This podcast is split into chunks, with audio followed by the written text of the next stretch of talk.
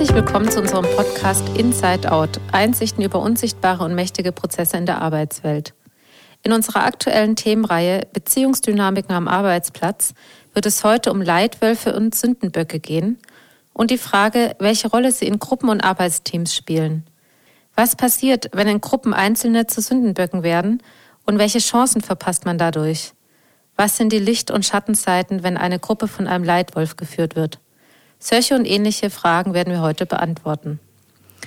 Mein Name ist Annika Weber, ich bin Verhaltenstherapeutin, Coach und Beraterin bei M19 und werde heute mit meinem Kollegen Prof. Dr. Thomas Genalzig, der Firmengründer von M19, über dieses Thema sprechen.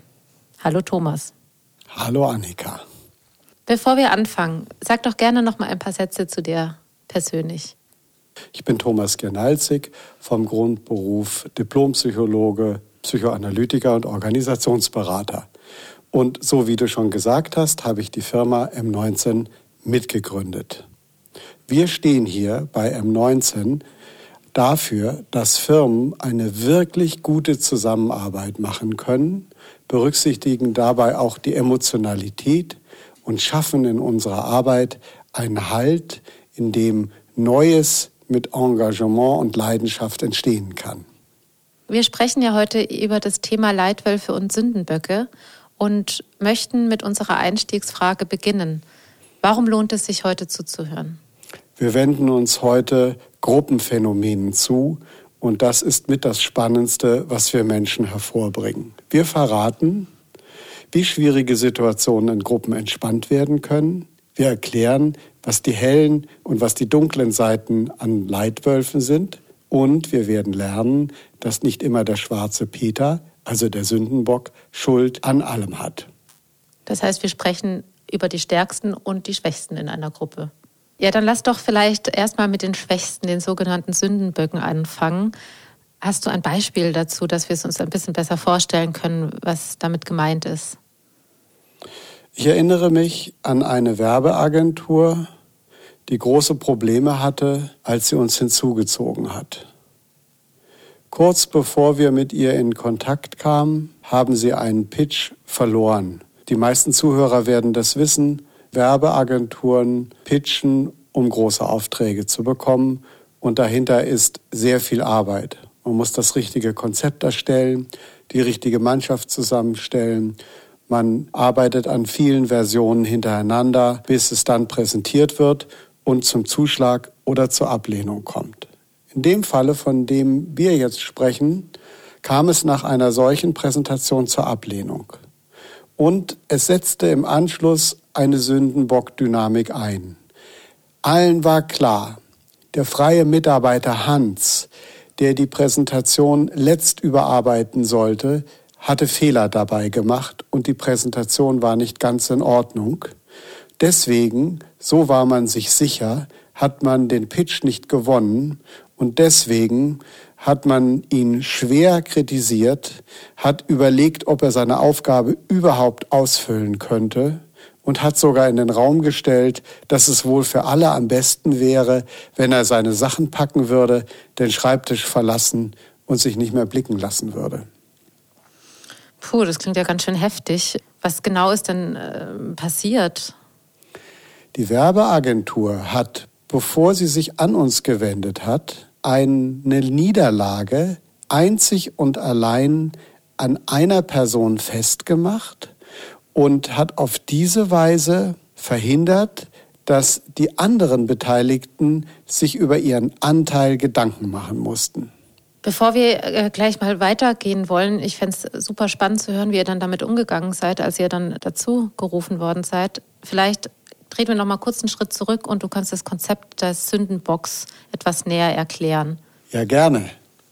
Der Sündenbock ist der, dem die Gruppe Schuld für die schwierige Situation auflädt. Psychologisch gesprochen könnte man sagen, die Gruppe projiziert ihr aktuelles Leid auf ihn und anschließend schickt sie ihn in die Wüste, weil sie dann hofft, dass sie mit dem Leid nichts mehr zu tun hat. Sie ist dann vorübergehend entlastet und das gibt ein entspanntes, gutes Gefühl. Alle einigen sich darauf, wer Schuld hat. Das knüpft an ein Konzept in der Gruppendynamik an von Raul Schindler, der bestimmte Positionsrollen beschreibt. Einer ist der Anführer und gibt Orientierung, das ist der Alpha. Einer ist der Fachmann, der ist der Experte, der gut Bescheid weiß, da sprechen wir vom Beta. Dann gibt es die Träger der Aufgabe, das ist der Gamma. Manchmal nennt man ihn auch etwas negativ Mitläufer. Sie vertreten den Zweck, für den die Gruppe da ist. Und dann gibt es den Omega. Das ist das letzte Rad am Wagen. Das ist der, der in der Gruppe die schlechteste Position hat und der am ehesten von Ausschluss bedroht ist und am wenigsten gemocht wird. Jetzt ist es wichtig zu wissen, dass der Omega nicht automatisch der Sündenbock ist, aber der Omega läuft Gefahr, Sündenbock zu werden. Wenn du jetzt eingangs davon gesagt hast, in einer tatsächlichen Sündenbock-Dynamik wird auf einen die Schuld projiziert, dann stelle ich mir das unglaublich schwer aushaltbar vor für diese Person. Die Sündenbock-Dynamik ist eine eruptive, aggressive Entladung von negativen Gefühlen, die den Ausschluss begleitet. Wir müssen uns also vorstellen, das ist vorübergehend und hochemotional. Und so wie du das beschreibst, klingt es, als ob es fast schon eine kathartische Funktion für die Gruppe hat. Unbedingt. Die Gruppe entlastet sich emotional vorübergehend enorm. Und ist das hilfreich? Ja und nein. Es entlastet, der Affekt ist raus, es gibt eine Entspannung. Aber diese Entlastung verhindert auch, über andere mögliche Ursachen und Schwierigkeiten nachzudenken. Wenn ich also auf die Werbeagentur zurückkomme, dann muss niemand sonst Verantwortung übernehmen und darüber nachdenken, ob die Geschichte nicht gut war, vielleicht die Besetzung für den Pitch ungünstig war und so weiter. Lass doch genau jetzt nochmal zurückkommen zum Fallbeispiel, wo du es gerade ansprichst. Du hast vorher schon beschrieben, was da passiert ist. Es gab äh, diesen Pitch, der nicht funktioniert hat. Einer wurde auserkoren, ein Stück weit als der Sündenbock. Ähm, vielleicht kannst du noch mal kurz erklären, was eigentlich deine Rolle war, an welcher Stelle bist du dazugerufen worden, warum und vor allem, wie ging es dann weiter? Ich wurde direkt nach dem misslungenen Pitch dazugeholt, weil der Werbeagenturchef mich aus früherer Zeit schon kannte. Er war darüber frustriert und sah auch das Problem in der Gruppe. Und er wollte mit mir darüber nachdenken, was jetzt die besten nächsten Schritte sind. Wie genau hast du denn diesen Fall mit dem Chef oder auch mit dem gesamten Team bearbeitet? Ich habe zuerst mit dem Chef in Ruhe gesprochen und habe ihm das Konzept des Sündenbocks erklärt. Und er fand es überzeugend, dass nicht nur die ganze Schuld auf dem Kollegen Hans abgeladen werden konnte und räumte ein, dass er auch vielleicht nicht die richtige Strategie eingeschlagen hat. Danach habe ich mit Hans gesprochen, um ihn ein wenig aufzufangen und mit ihm auch zu überlegen, was ist sein tatsächlicher Anteil und wo bekommt er was in die Schuhe geschoben, was er eigentlich nicht verdient hat. Danach habe ich ein Teamcoaching durchgeführt, wo wir mit der ganzen Gruppe uns zusammengesetzt haben. Das heißt, wenn ich es richtig verstanden habe, hast du erst beide persönlich abgeholt, bevor du im größeren Kontext mit dem gesamten Team gearbeitet hast. Wie ist denn das Team damit umgegangen, beziehungsweise wie hast du das gemacht? Bei einer Sündenbock-Dynamik ist es immer gut, wenn Einzelne erst sprechen, weil dann die Gruppendynamik nicht so stark ist. In der Teamsitzung, zu der ich eingeladen habe, hat der Chef schon eine andere Haltung eingenommen. Er hat nicht mehr so harsch und eher freundlich auch mit dem identifizierten Sündenbock gesprochen. Das führte dazu, dass die anderen auch weniger auf ihn eingeschlagen haben und alle gemeinsam angefangen haben zu überlegen, was ist ihr Anteil? War es der richtige Weg? War es das richtige Konzept? Waren die Sprecher gut genug vorbereitet? Und auf diese Weise konnte der Schuldgedanke relativiert werden. Wenn ich jetzt nochmal an unseren Titel denke, es heißt ja Sündenböcke und Leitwölfe. War der Chef aus deinen Augen ein Leitwolf? Ein echter Leitwolf hätte kaum einen Berater hinzugeholt. Er hätte es selbst geregelt und wäre für die Kritik nicht so empfänglich gewesen. Dann lass doch jetzt gut überleitend äh, eben wirklich zu den Leitwölfen kommen. Was verstehst du darunter?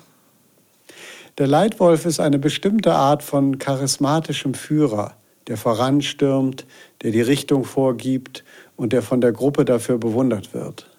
Und wie kommt es dazu, dass eine Gruppe einen Leitwolf findet oder sogar einen zum Leitwolf macht? Ich glaube, der Schlüsselpunkt ist die gemeinsame Bewunderung.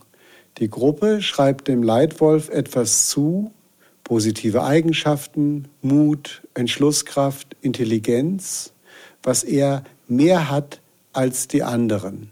Man könnte sagen, die Gruppe sieht den Leitwolf so, wie sie selber gerne wäre. In der Psychoanalyse spricht man davon, dass sie ihr Ich-Ideal auf den Leitwolf projizieren. Das klingt jetzt fast schon so, als ob die Gruppe sich das irgendwo einbildet, die Eigenschaften, die der Alpha-Wolf so haben soll. Braucht aber der Leitwolf selber nicht auch bestimmte Eigenschaften, um die Rolle einnehmen zu können? Unbedingt. In so einer Situation kommen immer zwei Seiten zusammen. Der Leitwolf hat Eigenschaften, die ihn dafür prädestinieren. Wir sprechen davon, dass er die Valenz hat, solche Hoffnungen auf sich zu ziehen. Er ist vielleicht rhetorisch begabt, sieht gut aus, hat in der Vergangenheit sich mutig oder weitsichtig für die Gruppe engagiert. Das heißt, er hat irgendwie etwas an sich, was die Rolle erfüllt und gleichzeitig schreibt ihm die Gruppe auch genau dieses zu. Was haben die Gruppenmitglieder denn von ihren Zuschreibungen? Erst sehen sie in ihm einen großen Anführer, sie projizieren ihr Ich-Ideal auf ihn und dann bekommen sie etwas von seiner Größe zurück weil sie ihm folgen, weil sie Teil der Gruppe sind und weil sie sich mit ihm identifizieren. Mhm. Kannst du das auch noch mal an einem Beispiel erklären? Ich erinnere mich gerade an einen charismatischen Start-up-Gründer. Hm. Wenn er gesprochen hat, hingen alle an seinen Lippen. Wenn er von der Zukunft geredet hat, konnte man das Glänzen in den Augen der Mitarbeiter sehen. Und es war brillant, wie er die nächsten praktischen Schritte daraus ableitete. Das klingt jetzt ja alles ganz wunderbar, äh, wie du sagst, charismatisch, glänzend, leuchtend. Das sind wohl alles die hellen Seiten des Leitwolfs. Was sind die dunklen? Der Leitwolf leitet so stark, dass er Abhängigkeit in der Gruppe erzeugt. Keiner hat nach einer Weile der Zusammenarbeit mehr den Eindruck, dass er eine eigene Idee haben könnte, die besser wäre als die vom Leitwolf. Die Gruppe sagt, ja und Amen und ist nicht mehr wirklich kreativ. Gruppendynamisch gesprochen erzeugt der Leitwolf eine Atmosphäre der Abhängigkeit und reduziert die Initiative für Eigenes. Wie hat sich das denn an dem Beispiel mit dem Start-up-Gründer gezeigt? Ich habe die Start-up in Bereichsleitersitzungen begleitet und diese Sitzungen waren eigentlich fade.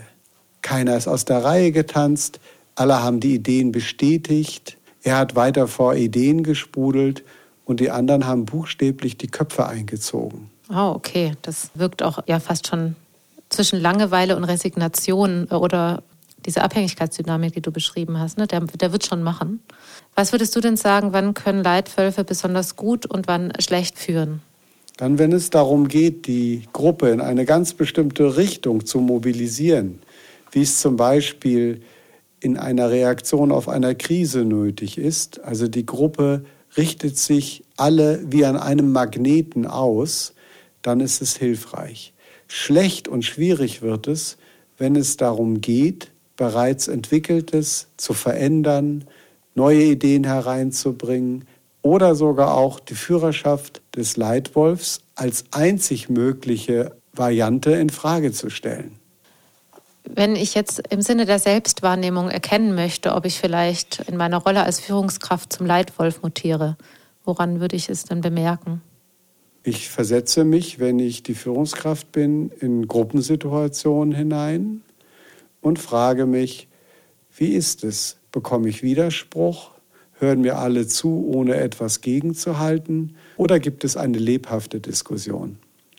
Mhm. Und was kann ich jetzt tun, wenn ich merke, ich komme in die Leitwolf-Rolle und möchte aber gegensteuern? Hier ist weniger mehr. Weniger reden, weniger aktiv sein, Fragen an die Gruppe zurückgeben, andere ermuntern, was zu sagen, Gruppenmitglieder einbinden, die eine Zeit lang nachdenklich zugehört haben, also sich selber zurücknehmen und die Gruppe nach vorne geben.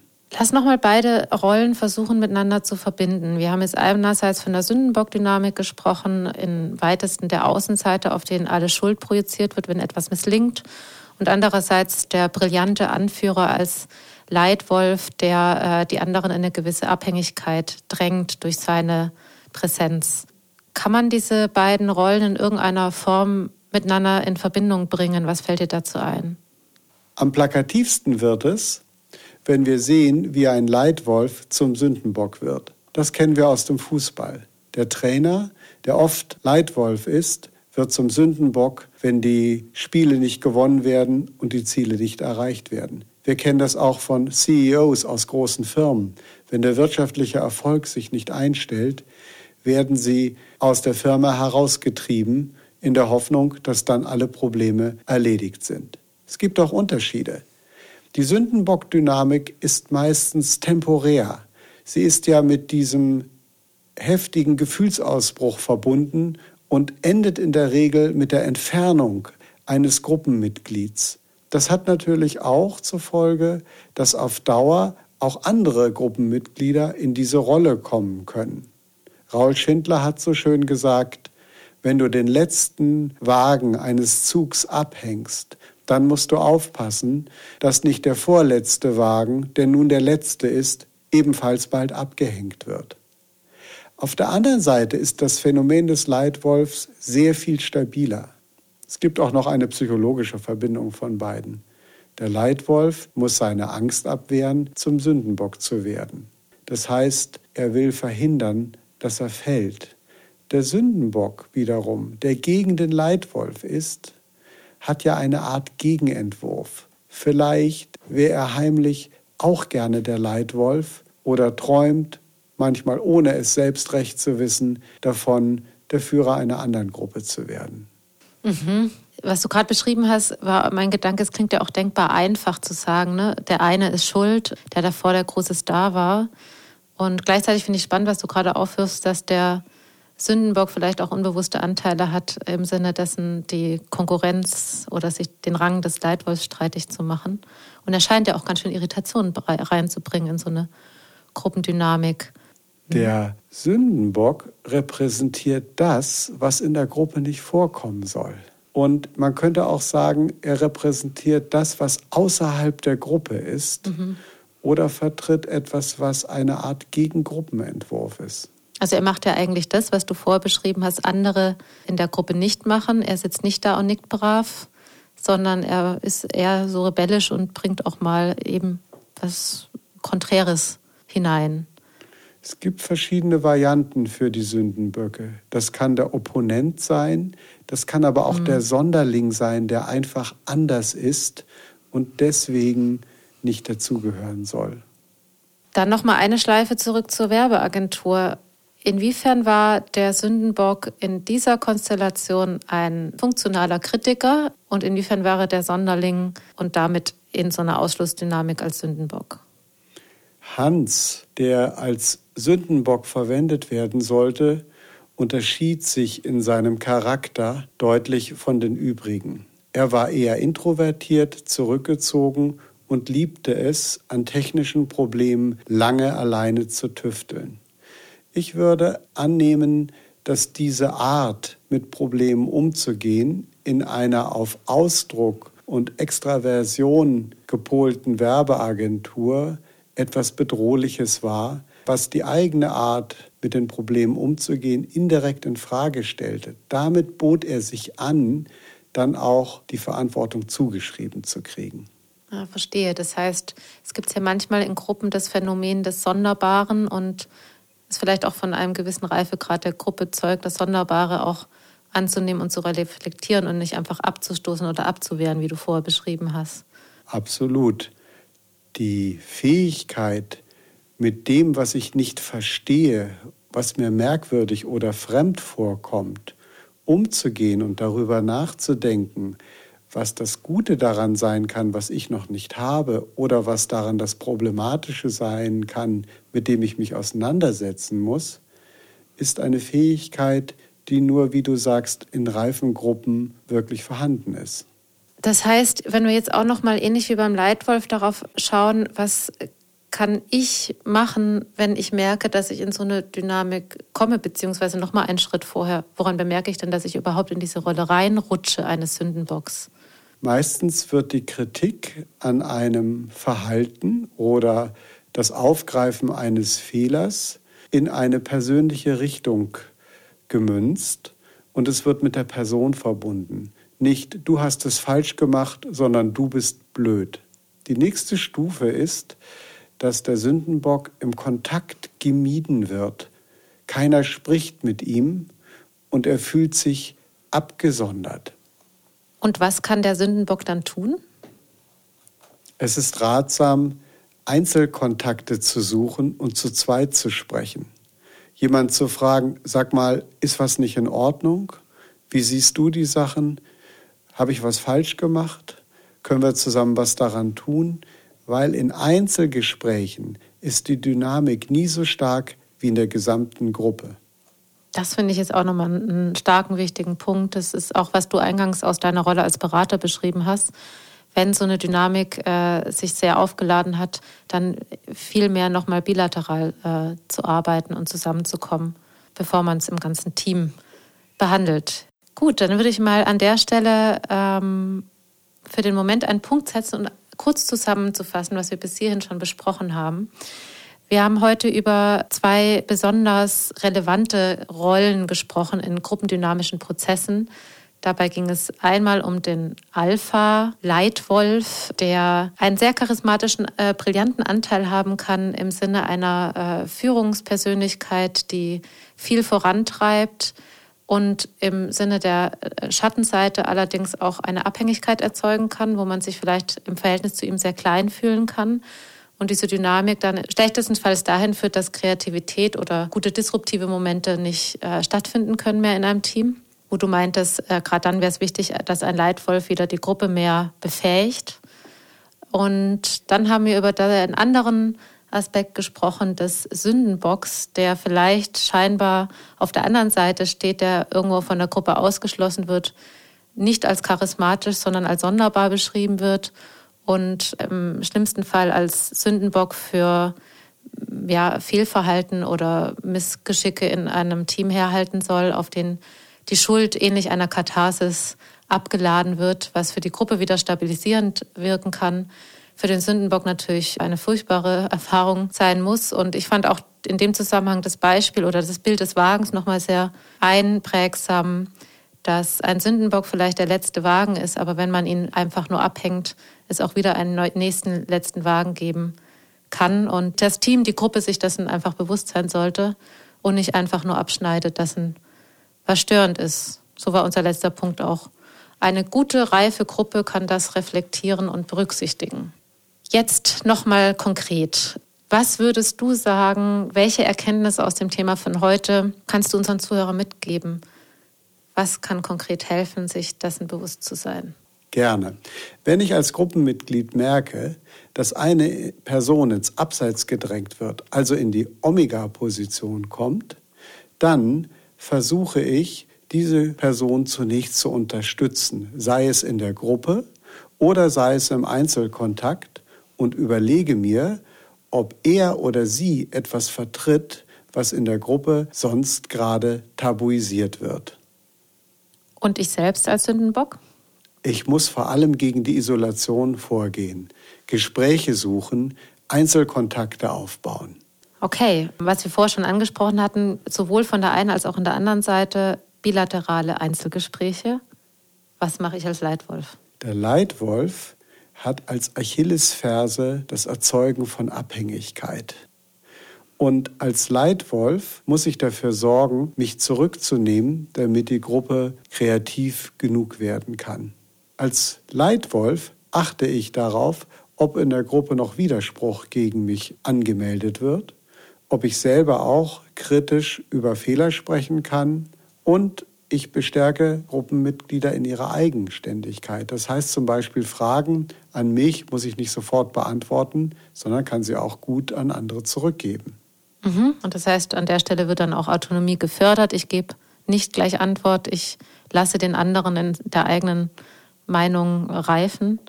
Und gleichzeitig sagst du, als Leitwolf darauf achten, wo Delegieren möglich ist und wo es vielleicht aber auch sogar nötig ist. So verstehe ich das. Ich delegiere mehr, als ich es vorher gemacht habe. Mhm.